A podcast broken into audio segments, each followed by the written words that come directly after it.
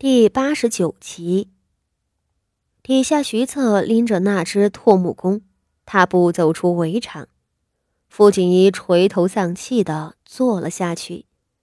而正在这时，突有一支利箭划过半空，从徐策眼前一闪而过。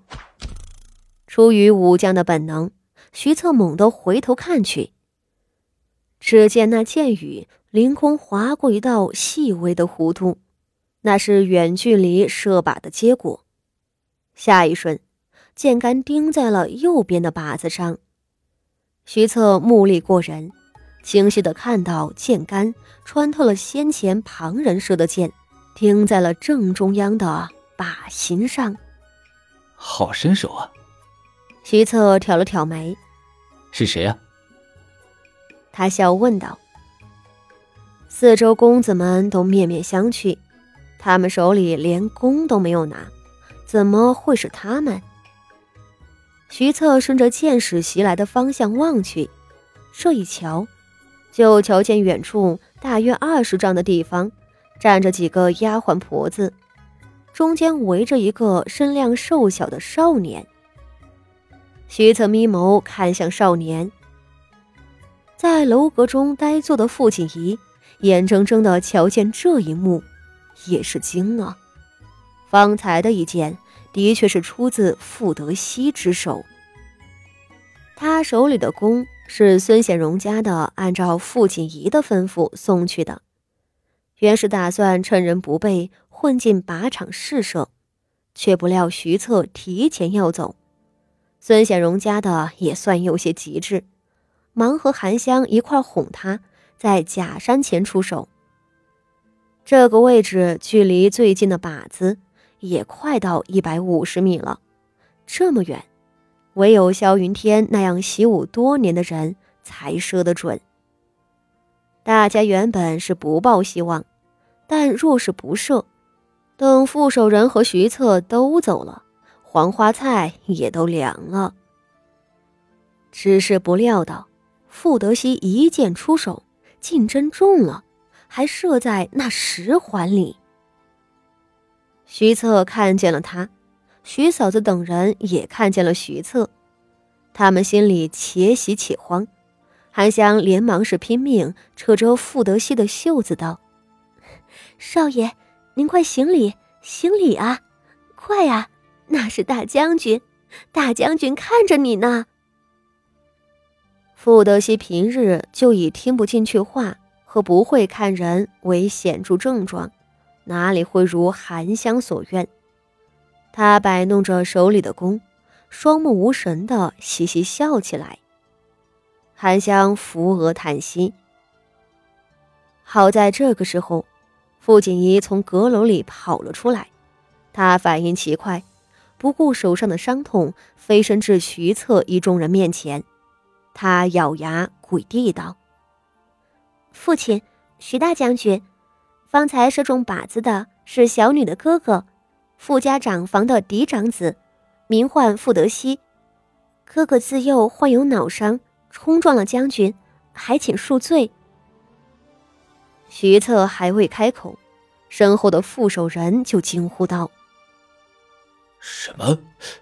那是德熙，他怎么过来了呀？”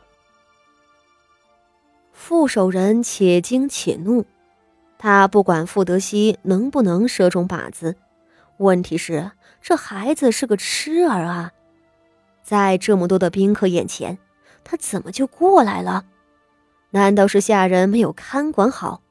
这真是……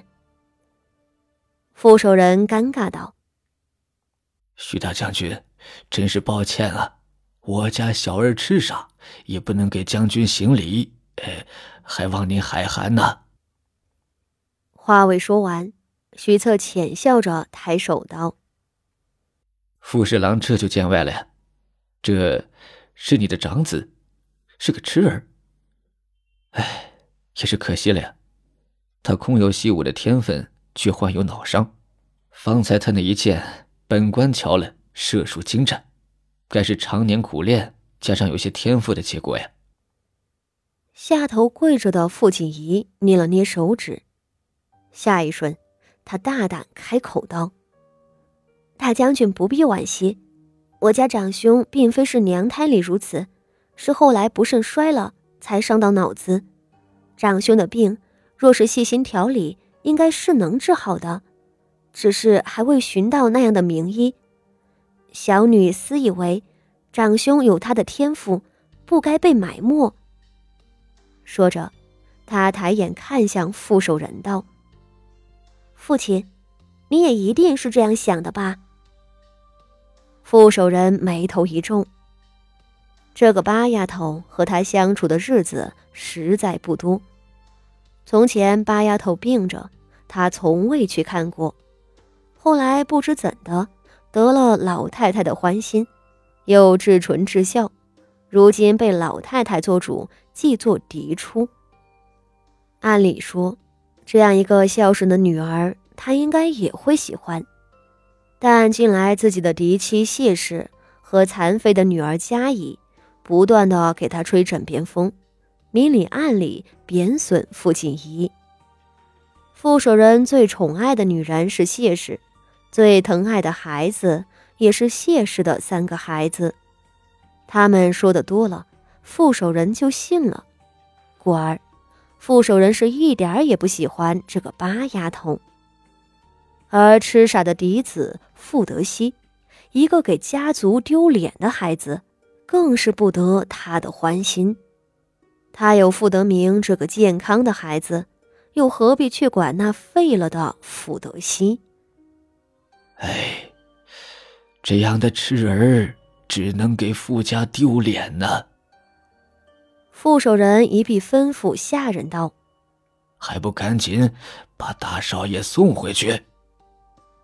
傅锦衣看着自己亲爹脸上的绝情，手指一颤，他心里的火气腾的就上来了。